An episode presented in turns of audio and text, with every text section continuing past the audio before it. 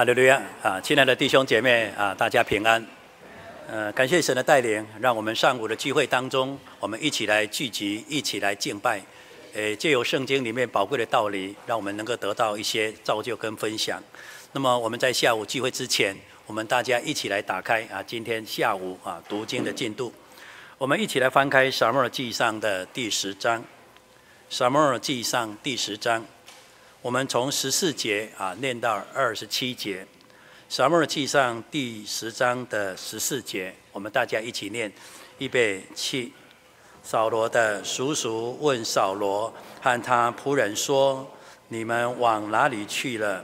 回答说：“找驴去了。”我们见没有驴，就到撒母耳那里。扫罗的叔叔说：“请将撒母耳向你们所说的话。”告诉我，扫罗对他叔叔说：“他明明地告诉我们，驴已经找着了。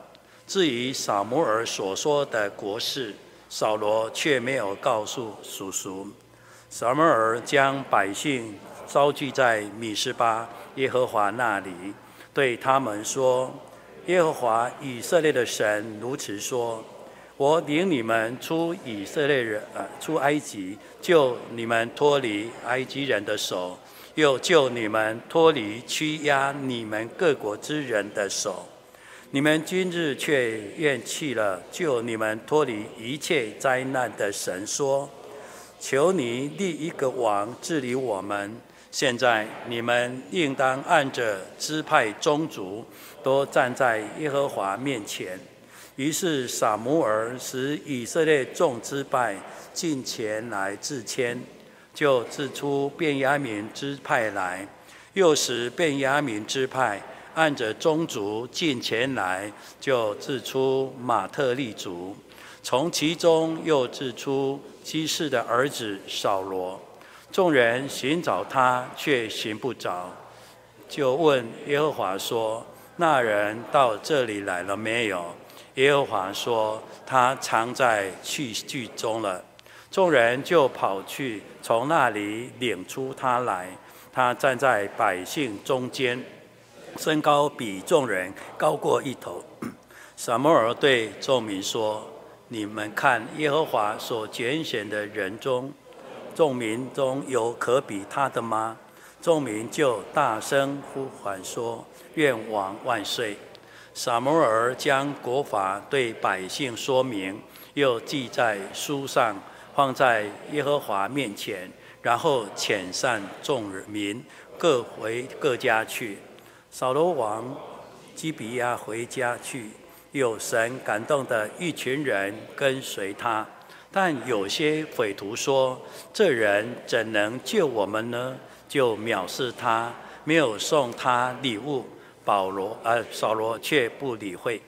那么，感谢神，在我们所读的经文当中，我们看见神所拣选的这位扫罗，按照啊、在抽签的顺序当中，很清楚的已经验中了扫罗为王。那么，在这个啊、美好的一个场合当中，也就是在这个米斯巴当众来宣布，当众来宣达这个扫罗为那个时候的以色列王。当然，在这个过程当中，神也特别表明，这一次的立王在基本上呢是神所不悦纳的，因为在他的背后里面有一个很重要的信仰的动机，就是厌弃神，厌弃神的主导，厌弃神的预备，厌弃神所符合王这样资格的家谱。他们按照人的性情，按照人的喜好，选择了一个啊便雅悯支派的扫罗为王。那么，尽管在这样的一个勉强，神也任凭他的情况下，也立他为王了。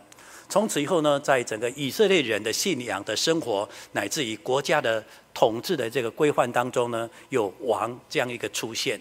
那么，当然我们从圣经的脉络当中，也为了当然以后的以这个以色列的联合王国，就是大卫王朝，奠定了一个属于国家在统治当中或是主权当中的一个美好的预备。那么在这个过程里面啊、有一个非常关键的角色，就是撒摩尔。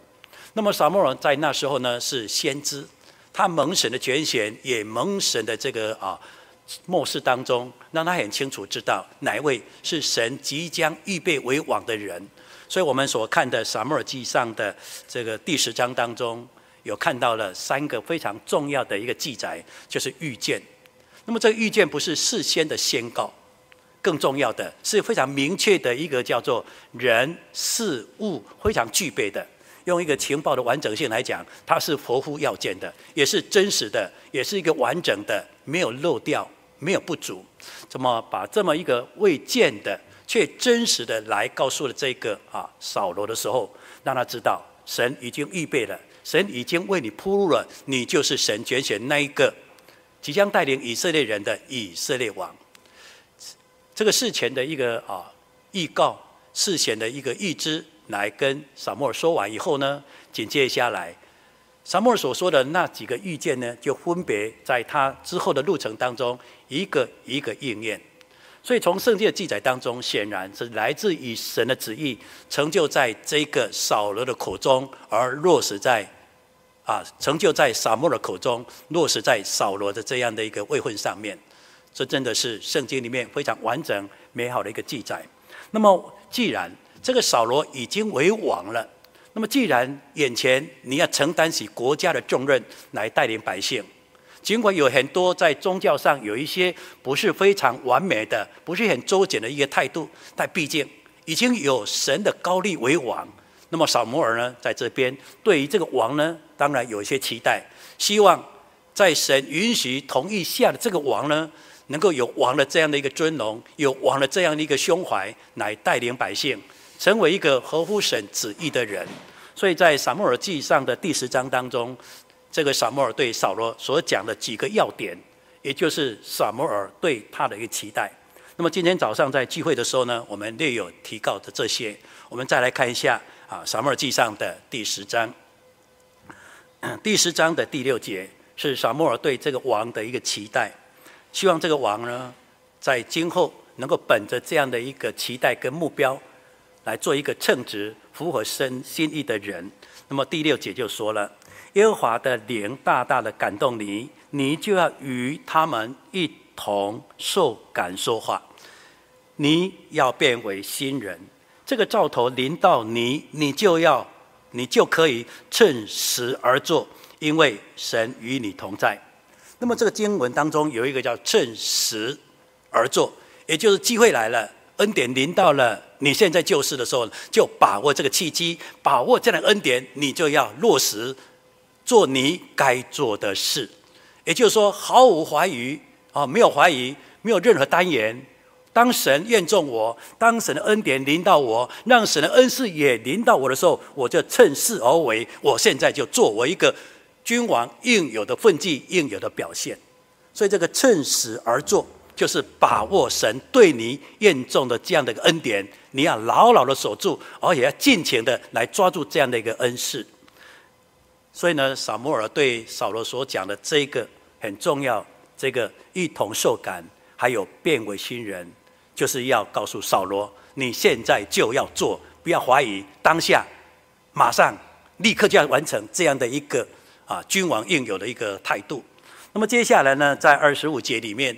那么大家已经聚集在米斯巴，而且呢，经过抽签验中，而且神也说，他就躲在那个器具中，所以很清楚了，连神也出面说话了。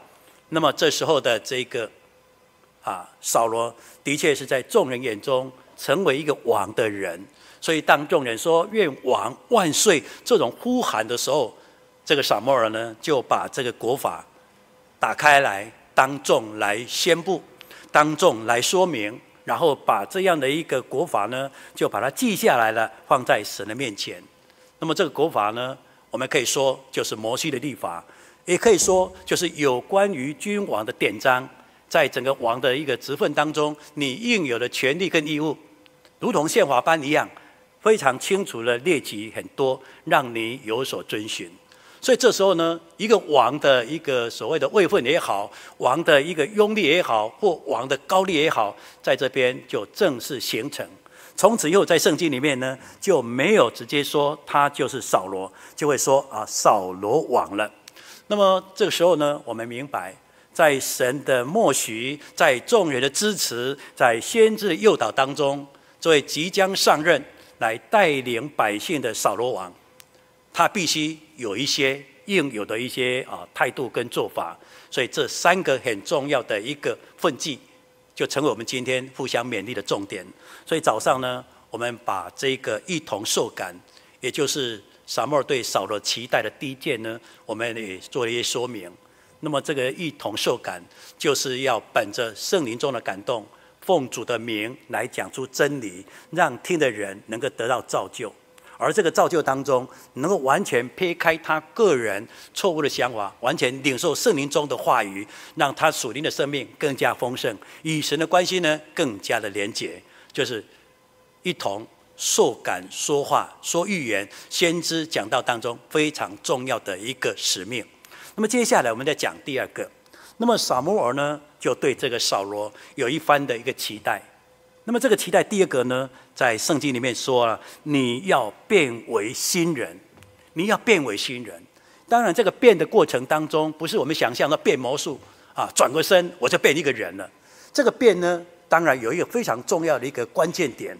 我们请看一下第九节，《撒母耳记上》第十章的第九节。那么扫罗呢，转身的离别了撒母耳，神就是他一个新的心了，新心。当日呢，这一切的兆头都应验了。当这个撒摩尔离开之后呢，这个兆头就出现了。这时候就应该趁势而作，来抓住这个圣灵感动中的契机，让自己能够有先知讲道之能，让自己也能够变为一个新人。所以这个变呢，当然我们都知道，不是我个性的改变。我们人总是想说：“我尽量改变，我尽量改变。”我本来可能是一个比较个性不好、脾气差、经常发脾气的人，但是今天因为我有这个职分嘛，哈，我有这个职分，而且有这个期许，你当这个职分呢，不能随便在耍脾气，哎，你不能随便在地上在那滚，在那耍赖，哎，你这时候要王的这个哈架势，要有王的那个基本的那个态度啊，所以你要变了，你要变一个人了，但是这个变呢？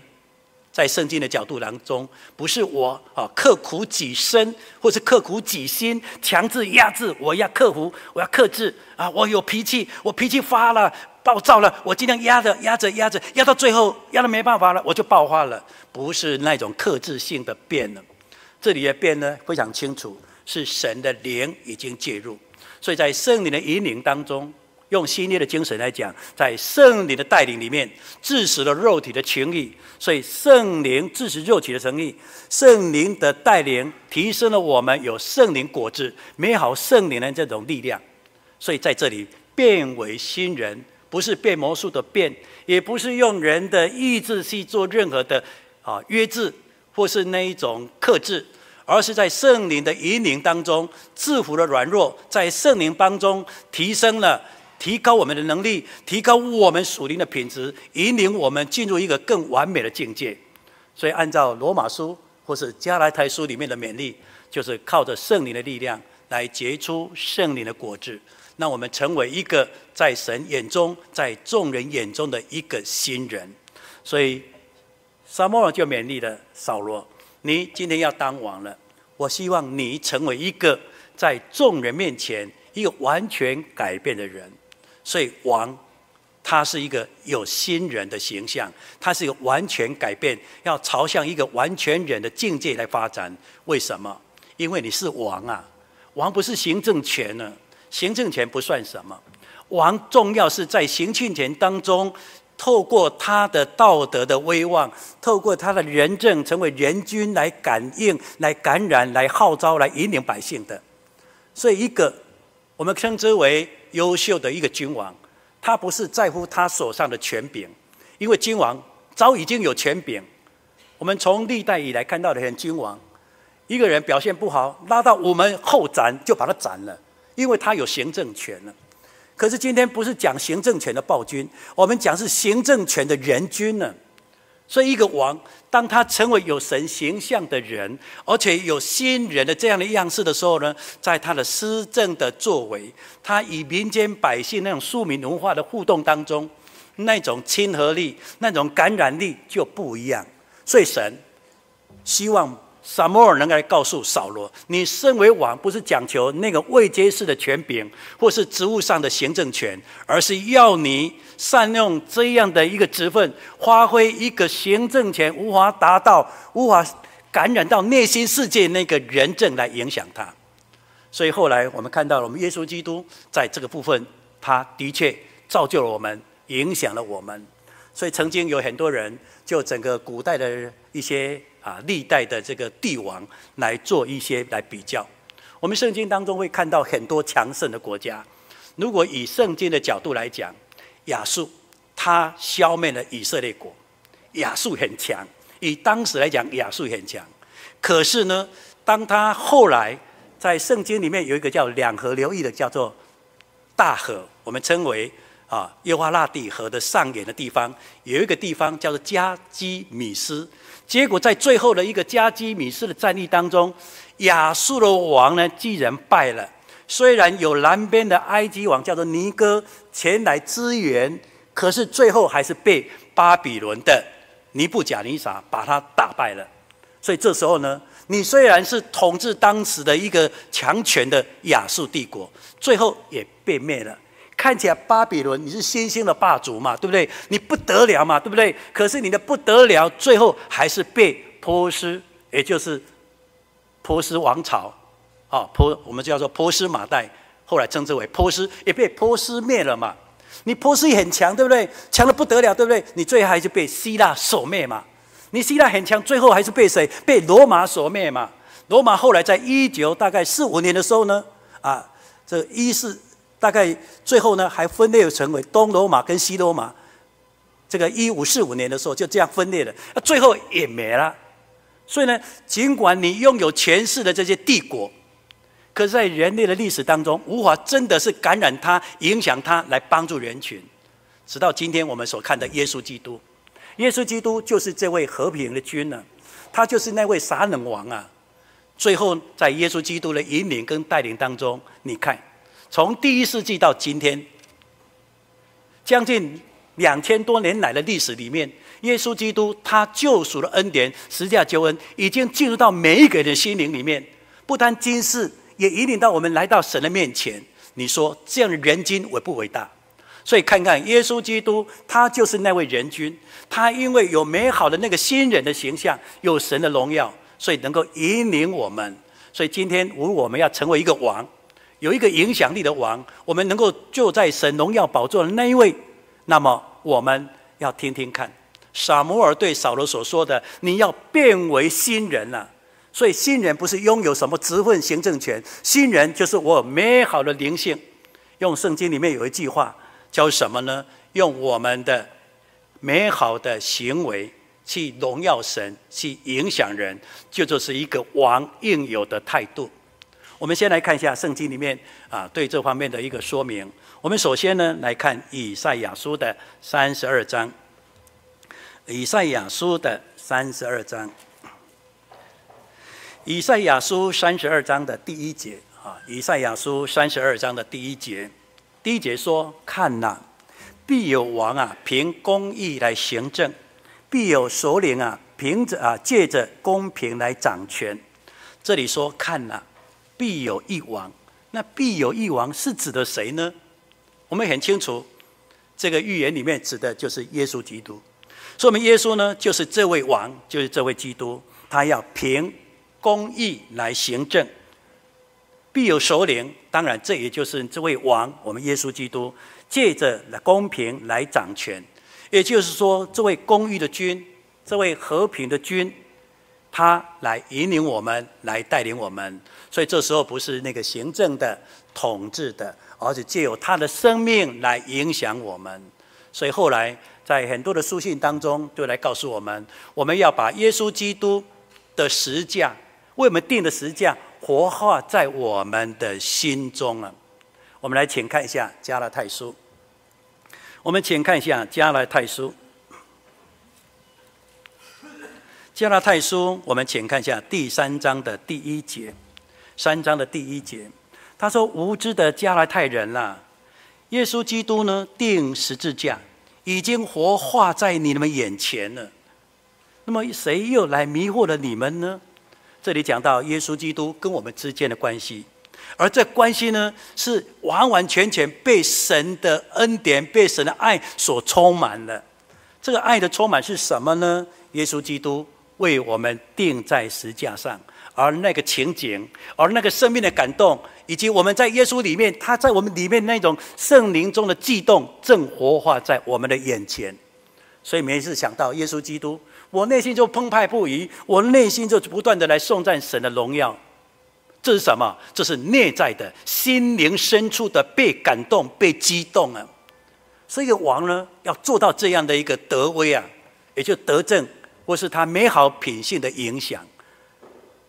撒摩尔希望这位扫罗能够达到这样的境界，只可惜在人的世界当中，要达到这样是难的。但是，借有耶稣基督的成全，我们这可以知道。我们只要靠着耶稣，在圣灵中，我们就能够达到这样的目标。所以后来在圣经当中，经常来看，来告诉我们，我们要有生命的改变。我们要靠着耶稣基督，要有生命的改变。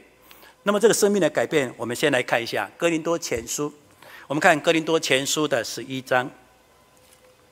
我们请看《哥林多前书》的十一章。我们请看一下第一节。哥林多前书十一章的第一节，第一节，你们该笑话我啊！你们该笑话我，像我笑话基督一样。这里呢是用一个书信的勉励，希望弟兄姐妹啊，大家互相激励一下，互相来学习一下，让我们在整个属灵的生命、美好灵性的一个情操当中呢，能够呢，能够像一个新人。我们能够变成个新人，符合一个王的应有的尊荣。所以他说呢：“你们该笑话我。”这句话是保罗很夸口、很骄傲，说我第一名。你们在看我第一名吗？不是啊，在整个语域的这个表达当中呢，他又说说什么？你们该笑话我，像我笑话基督啊。他意思说呢，我本来啊是站在第一排的，我站在第一排看着前面的耶稣。当我站在第一排看着前面的耶稣的时候，我号召后面，哎，后面跟过来，一起上来，上前一步，我们并驾齐驱，一起来看耶稣。这就我们大家一起来效法耶稣。刚开始呢，这个保罗当然是站在所有的门徒的第一排前面，来效法耶稣美好的德性。可是，在牧养的基础当中，保罗就说：“你看，我站在耶稣的前面，你们是不是可以跟我一样，一起来站在这个位置？我们大家站在这个地方，一起的来效法耶稣基督呢？”所以，因为这样的一个思维，他特别说：“你们该效法我啊，像我效法耶啊基督一样。”所以，这个效法是什么？耶稣因为有着美好的德性，值得我们的效法，值得我们众人效法，也是唯一必要效法的对象。这个就是一个非常重要的，所以呢，成为一个新人，才是一个王应有的一个态度。所以古圣先贤当中有很多在人的世界里面是一个非常好的王，但是在信仰的生活当中，耶稣基督是最好最好的王。天下人间没有比我们耶稣基督都这样的位分更加的尊荣，更加的荣耀。所以在圣经里面有一句话值得我们来思考跟学习。我们请看一下《腓立比书》，《腓立比书》的第二章的第九节。所以神将他升为至高，又赐给他那超乎万名之上的名，叫一切在天上的、地上的或地底下的，因耶稣的名，无不屈膝啊，无不口称耶稣基督为主。使荣耀归于父神，这里面的意思说，大家已经匍匐在地了。我愿意臣服，趴在地上来荣耀你，来赞美你。而且呢，天上的、地上的、地底下所有人都在你的面前来赞美你，来荣耀神了。所以耶稣的确留下这样的美好的榜样。我们的生活里面就是要这样。所以弟兄姐妹，我们要很。谦卑的、很虔诚的来敬拜神，来看看圣经，来效法耶稣。他所说的话、所做的事，乃至十字架上所说的话，以及复活之后对门徒四十天乃至圣灵中的任何一句话，因为它是我们生命的标杆，它是我们生命的粮食，它是我们活在世界最重要的一个泉源了。就是一个新人当中很重要的。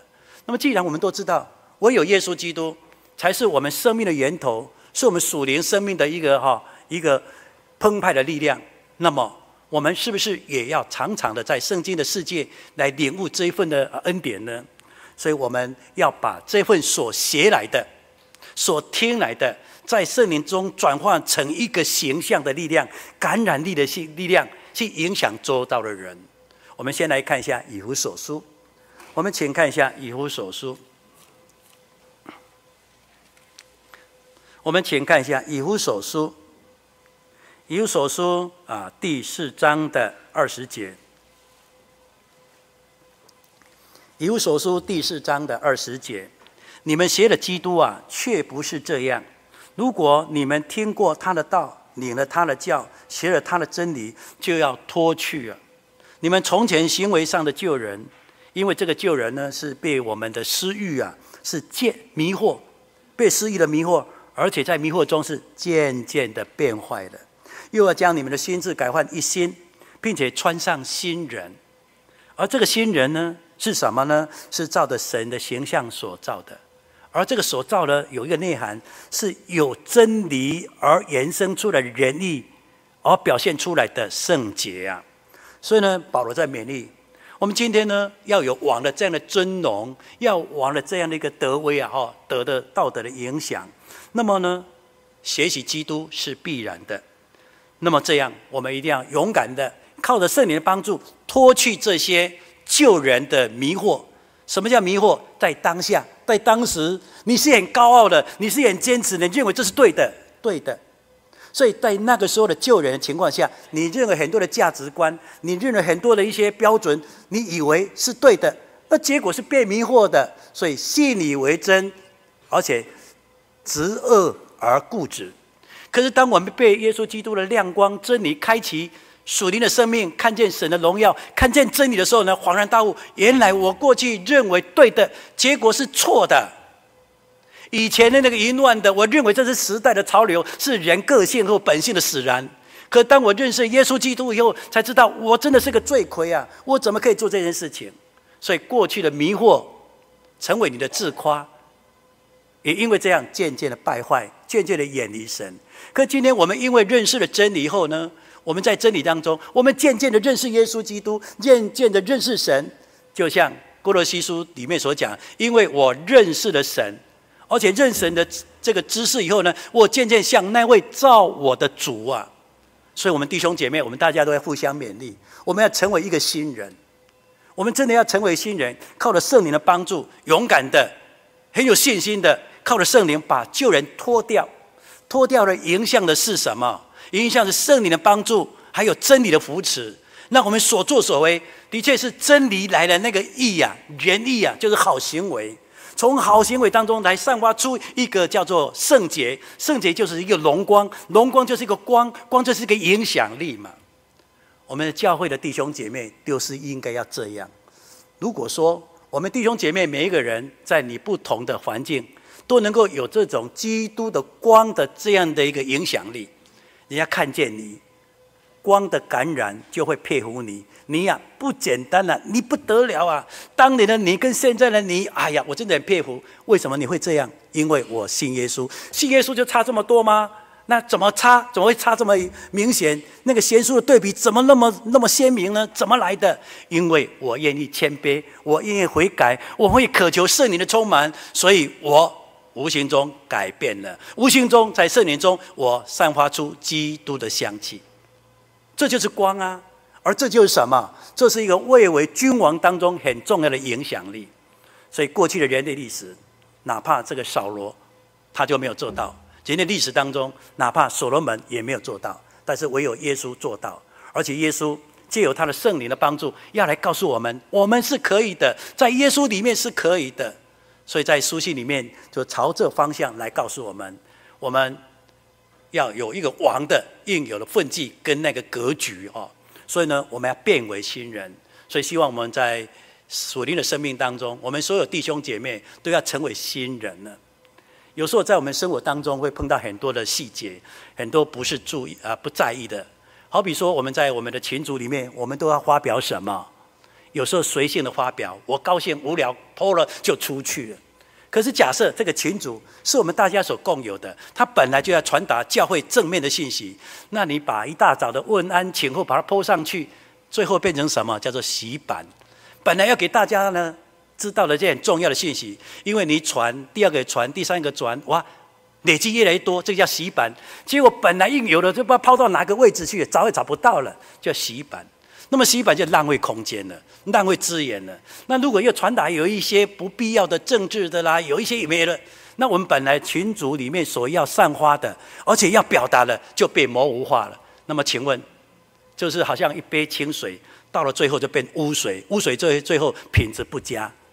所以呢，在我们灵性的要求当中呢，我们都应该来谨守，因为我是基督的门徒，我是将来要做荣耀宝座，我就是王啊，我王要王的位格啊，我要王的这个尊荣啊，所以我们不能再随便。所以呢，灵修当中的言行举止真的要很重要，所以我们要靠着圣灵帮助变为新人啊，而且呢，主耶稣也做到了。门徒这位保罗，他也做到了。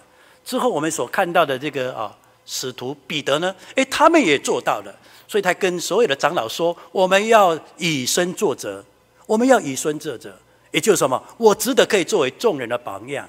保罗也告诉这个提摩太说：“我们要在众人面前，我们要成为人家的榜样啊！所以无论是言语、行为、信心、爱心跟清洁上，都要做众人的榜样啊！这就是新人。”所以求主耶稣能够帮助我们。那么最后呢，我们看到撒母耳对这个王啊，扫罗王，另外一个期待是什么？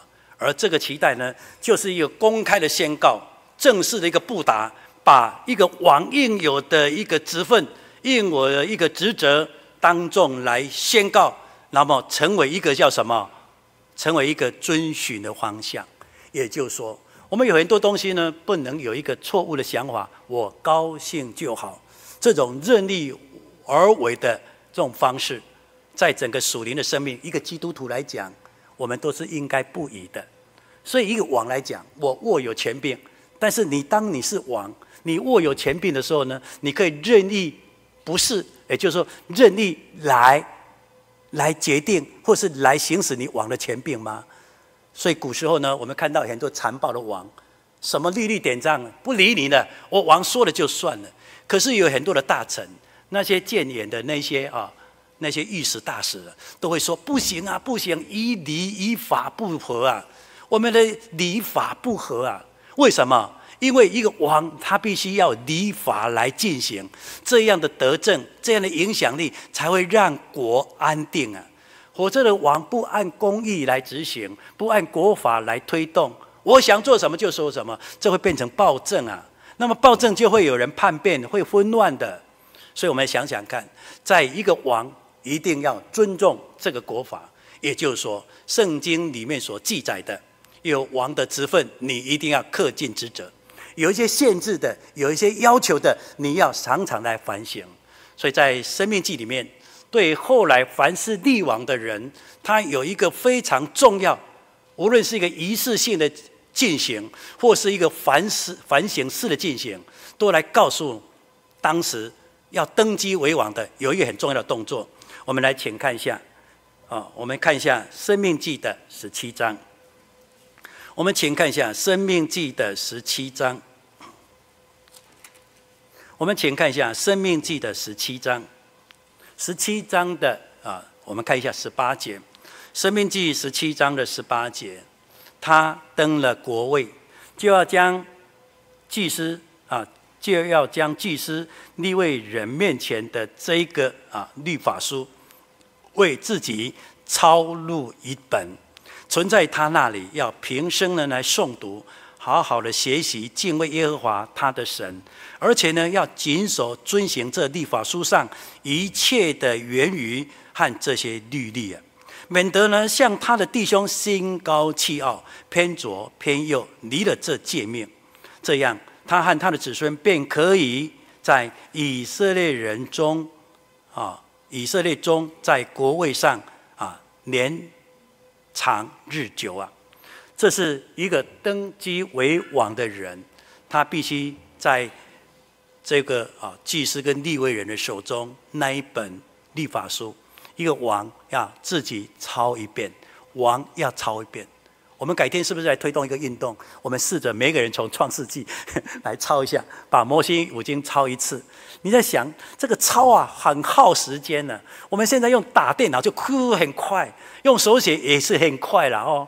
可是，在那个时候，你这些文书的工具是这么简单、这么方便吗？如果以中国人来讲，我们磨个砚台，然后呢用毛笔写，你要花很多时间呢。所以呢，抄写它是一个时间，但是一个耐性，但是一个学习。所以，一个为王的人，我现在就要开始抄抄抄抄抄，把它抄写一遍，很用心的把它抄，很用心把它念，很用心把它写，很用心把它做出来。所以，它不但是一个仪式性的进行，但是它也是一种生活面的一种反思啊！你看，一个君王，神赋予他的一个责任就是这个样子。所以我们曾经抄写过圣经吗？我们很难，没时间。那没有抄时间，有很多就没有看到了。圣经里面没有看到的，你就不知道，你不知道你就做了。可是王不能这样啊，王要看啊，常常看看了。所以有些人呢，啊，他熟识的这个啊，我们说六法全书好了。有很多人呢，熟识很多的一个相关的议事规则，因为他熟识了，他会善用；因为熟识，他会避开啊。那今天呢，我们对圣经的抄录，或是学习，或是思考，或是警醒，我们做了没有？所以当撒摩尔呢来告诉扫的时候呢，就是要把这一本国法很清楚的来告诉百姓，也来提醒这个君王，你不能随便，也就是说，你必须根据神的命令，根据神的典章律例，不是根据你的想象。所以一个在位者，不是说我喜欢就好。我们一个在位者有影响力的时候，我们要把这本圣经的内涵影响出去，这叫做依法行政嘛。所以，我们看看我们主耶稣来这个世界，他身为人子，成为人在这个世界，也就是说，他出生在律例的之啊律法之下。可是，当他还在律法之下的时候，十架的救恩还没有成全，他没有死而复活。圣灵还没有降来之前，还是一个人在世上的时候，他必须根据的摩西律法里面的规范来进行啊。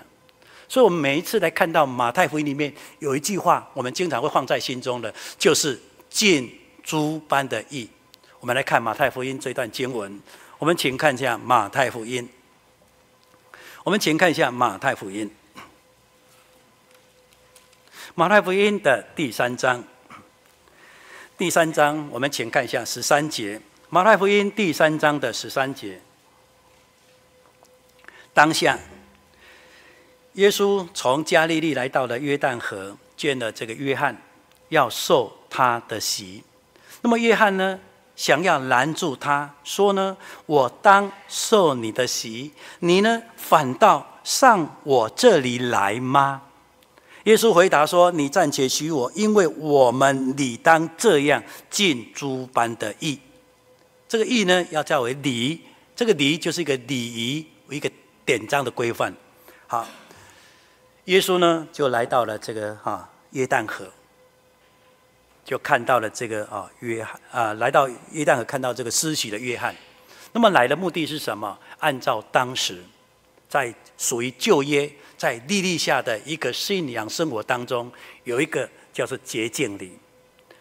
那么用洁净礼的方式，来让我们养成一个习惯：我要保持圣洁。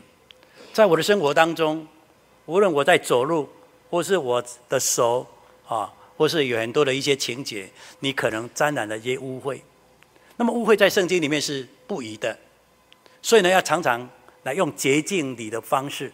让污秽在太阳下山之前呢、要赶快洗衣服，赶快接受洁净礼。所以这时候呢，洁净礼是反省，是个追求圣洁的必要的态度。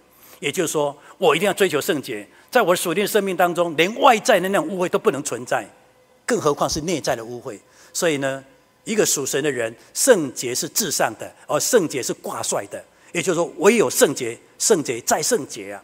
所以这时候呢，他想说，我要来到约旦河来接受摩西律法底下的洁净礼，所以就来到约旦河来见这位施洗的这个约翰。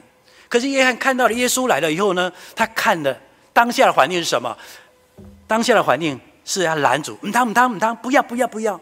那为什么不要？为什么不要？因为约翰认为耶稣的位份啊，位份，或是耶稣的这个职份呢，比他还要高啊，比他还要大。因为这个部分，我们就可以从路加福音里面看到他们的家族，看到他的爸爸所说的话，还有他的他们在怀孕的时候呢，他妈妈跟玛利亚之间的互动。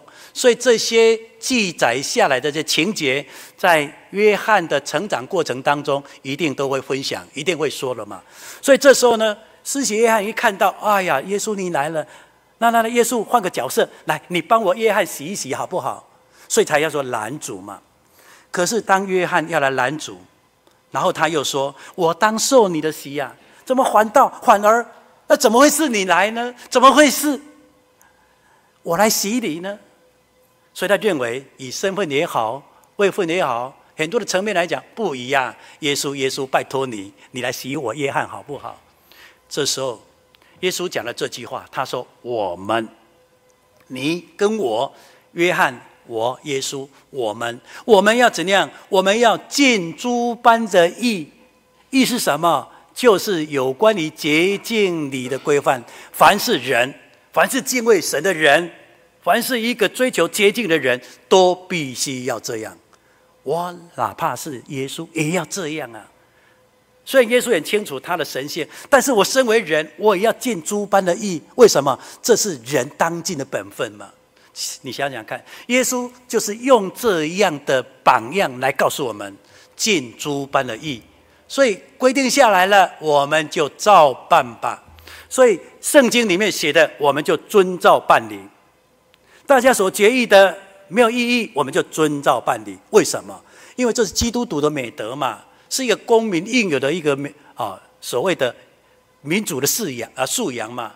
所以基督徒呢，这个部分呢是很重要的。而且呢，在以信仰或是教会里面的相关的一些规范，我们都理当像这个国国家的法律一样啊，就像撒摩尔对这个众人说：“这个国法大家遵循那个态度一样。”所以呢，我们要记得，记得什么？这是教会发展的契机，教会发展的开始。因为连你我都不愿遵循像撒摩尔所讲的国法的话。都不愿遵循圣经里面的教导，不愿意遵循我们大家所约定的这样的共识，随意任意而为的话，那就是杂乱了，就混乱了，不同心就不合意。这时候魔鬼的工作就介入了，纷纷扰扰世界就因为这样而引起了。所以看到教会的发展有一个很重要的关键点，我们来请看一下《使徒行传》，我们请看一下《使徒行传》。我们请看一下《使徒行传》的十六章，《使徒行传》十六章，我们请看一下第四节，《使徒行传》十六章的第四节，第四节，他们经过各城，然后呢，把耶路撒冷使徒和长老所定的条规啊，交给门徒遵守。于是啊，众教会的信心呢，越发的坚固，人数呢，就天天的加增。这句话，他所讲的，就是撒摩尔对扫罗他们所讲的：国法你拿着，然后呢，你就对着国法来做宣誓，来抄录一样。然后呢，这国法就成为我们大家的共识，成为我们大家的默契。所以在初代的教会，的确会因为外邦人要不要受隔离产生争议，而这个争议各说各话，各有各的引用或各有各的立场。可是，当圣灵见证了使徒与长老们来产生一个合意的，合意的是什么？合乎真理，在圣灵中合乎真理，而真理的一个对应关系就是应验。所以呢，在他们的见证当中，不但把真理的预言宣告，也把应验的这些重要情节来做呼应。所以，来自于圣灵，来自于圣灵中的定义，因此决议下来了，大家二话不说，遵照圣经的决议。所以，外邦的。基督徒不用行割礼。我们就是这样，我们是外邦人，不用行割礼。好，那么也因为这样，福音就传遍了，福音就传扬了。在传扬的过程当中呢，大家不但遵守，信心坚定，人数就天天的增多。所以我们可以说一句话：教会发展的基础，除了圣灵的力量、真理的一个宣扬之外，是我们弟兄姐妹的灵性跟同心合意，这是很关键的。所以有人说啊，我们教会都不进步，我们什么都没有，什么什么讲了一大堆，那叫做打高空。真正落实是什么？我们要有美好的灵性，来见证神的荣耀，来让众人知道。真理的那种生命的可贵，然后大家同心合意，不说二话，不说杂话，没有闲杂人，我们就这样做，神的荣耀就出现了嘛。使徒时代就是最好的见证。所以，我们看看圣经当中，我们了解撒母耳对这位扫罗的这样的一个期待、这样的要求。所以，透过圣经的记载，我们把它分析的归类这三点。所以呢，扫罗呢，后来呢，他的确受感说话。后来呢，他要变成一个新人。后来他要本着这个国法来履行他王的一个职责。这就，是我们今天属灵的基督徒应该要见及、理及、常长思想的地方。也求主耶稣帮助，让我们在今天下午的分享当中，再一次的从圣经的这样的一个呼应里面，让我们有一个努力啊追寻的方向。来求主耶稣祝福。